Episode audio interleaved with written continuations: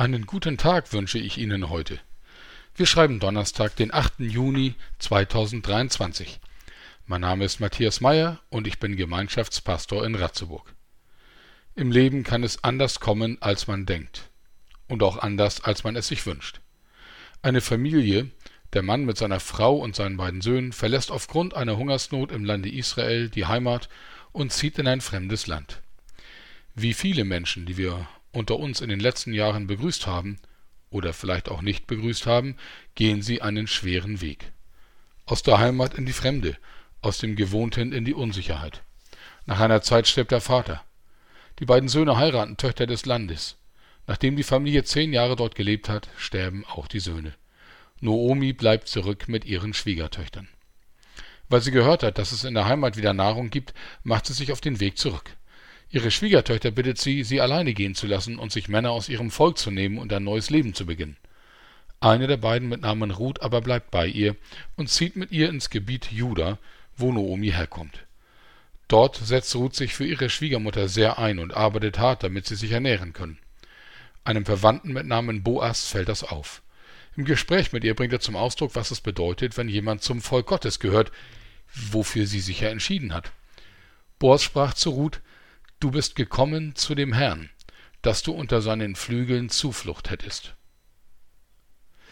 Mit der Treue zu ihrer Schwiegermutter ist Ruth unter den Schutz und die Fürsorge Gottes getreten.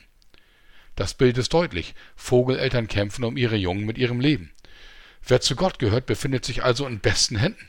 In seiner Liebe und Allmacht ist Gott für uns da, sorgt für uns, setzt sich für uns ein. Wie weit das gehen kann, sehen wir im tiefsten an Jesus Christus.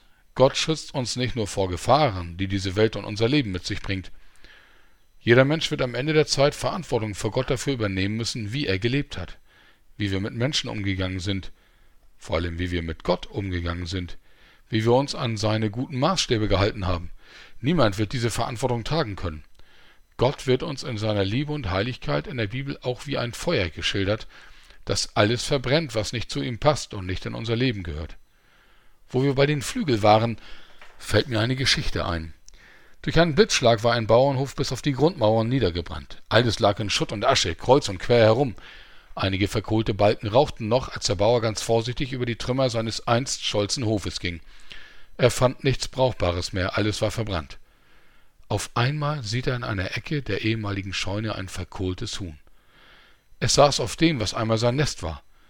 Der Bauer nahm das Huhn an seinen Federstümpfen hoch. Dabei verschlug es ihm die Sprache. Zehn kleine, lebendige Küken schreckten piepsend auf. Schnell wurde ein Korb geholt, um die Küken in Sicherheit zu bringen. Der Bauer kam aus dem Staunen über so eine Hingabe der Hühnermutter nicht heraus. Die Glucke hat ihren Küken unter ihren Flügeln Zuflucht gegeben und sich selbst verbrennen lassen, damit sie gerettet werden. Sie hat sich selbst dahingegeben, damit ihre Kinder leben können. Genau das wird uns von Gottes Sohn Jesus Christus berichtet. Als er am Kreuz auf dem Hügel Golgatha starb, hat er sich für uns Menschen hingegeben, damit wir leben können. Du kannst Zuflucht finden unter Gottes Flügeln, um im Bild zu bleiben. Du kannst darum bitten, dir deine Schuld zu vergeben. Du kannst ihm sagen, dass er die Führung in deinem Leben übernehmen soll. Du kannst auf seine Worte zum Leben hören, weil er weiß, was für dich gut ist. Für die, die sich ihm anvertrauen, ist er da und sorgt für sie. Unser Leben ist immer wieder von Unsicherheit geprägt. Vieles merken wir gar nicht, weil es uns selbstverständlich erscheint. Wer sich in Gottes Hand oder auch unter seine Flügel begibt, hat es gut. Unabhängig davon, wie man sich gerade fühlt. Das ist eine Wirklichkeit, mit der du auch heute mutig und fröhlich leben kannst.